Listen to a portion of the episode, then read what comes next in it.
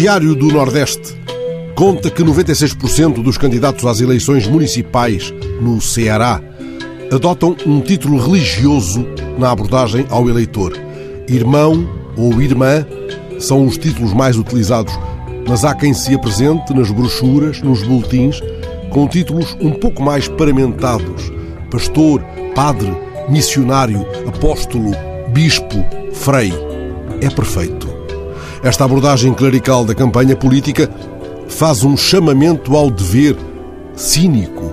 Cabe, pois, ao eleitor persignado colocar a cruz no quadradinho. Que consequências terá no futuro da cidadania o voto genuflexo, esta confusão entre boletim e pagela?